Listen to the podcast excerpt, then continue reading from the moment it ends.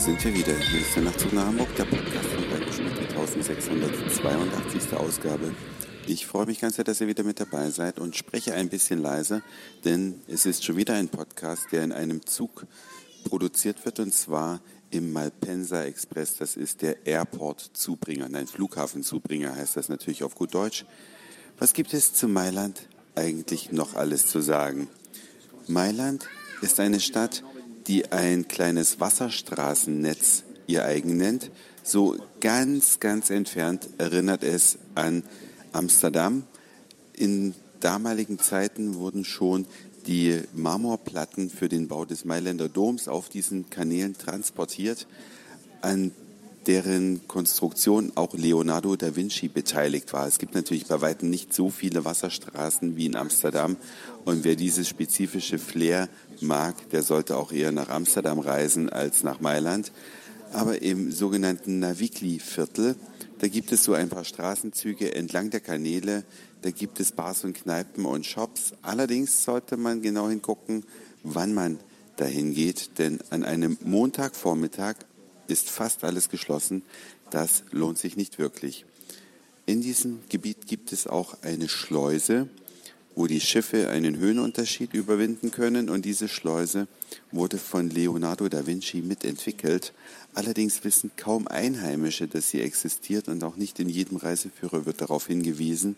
Wenn ihr euch also diese altertümliche Schleuse, die natürlich immer noch funktioniert und die aber jetzt mit modernster Technik ausgerüstet ist, anschauen wollt, müsst ihr euch schon selber ein Bild zuvor machen.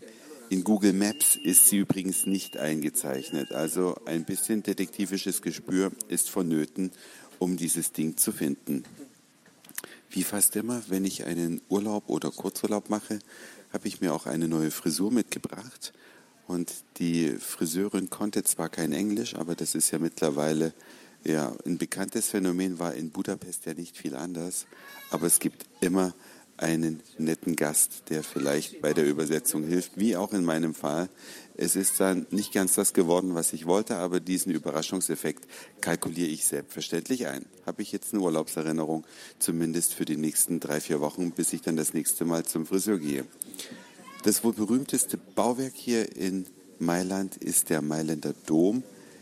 Den kann man besichtigen, kostet noch nicht mal Eintritt. Das Einzige, was man bezahlen muss, ist eine Fotoerlaubnis. Allerdings sind kleine Teile des Doms derzeit verhüllt, weil da Bauarbeiten stattfinden. Ansonsten ist es ein wunderschöner Bau, eine der größten Kirchen, die auf der Welt überhaupt existieren. Einen herrlicher Anblick von außen bietet das Gebäude und auf der Nachtzug nach Hamburg Seite in Facebook könnt ihr euch die Bilder sehr gerne anschauen. Die werde ich gleich noch veröffentlichen. Ja, noch zwei Stunden Mailand, dann hebt die Maschine hoffentlich pünktlich Richtung Deutschland ab. Das war's für heute. Dankeschön fürs Zuhören, für den Speicherplatz auf euren Geräten. Ich sag Moin, Mahlzeit oder guten Abend, je nachdem, wann ihr mich hier gerade gehört habt. Und vielleicht hören wir uns schon morgen wieder. Euer Reiko.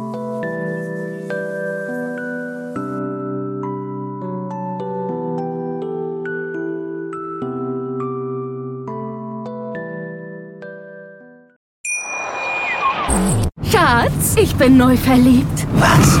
Da drüben. Das ist er. Aber das ist ein Auto. Ja, eben. Mit ihm habe ich alles richtig gemacht. Wunschauto einfach kaufen, verkaufen oder leasen. Bei Autoscout24. Alles richtig gemacht.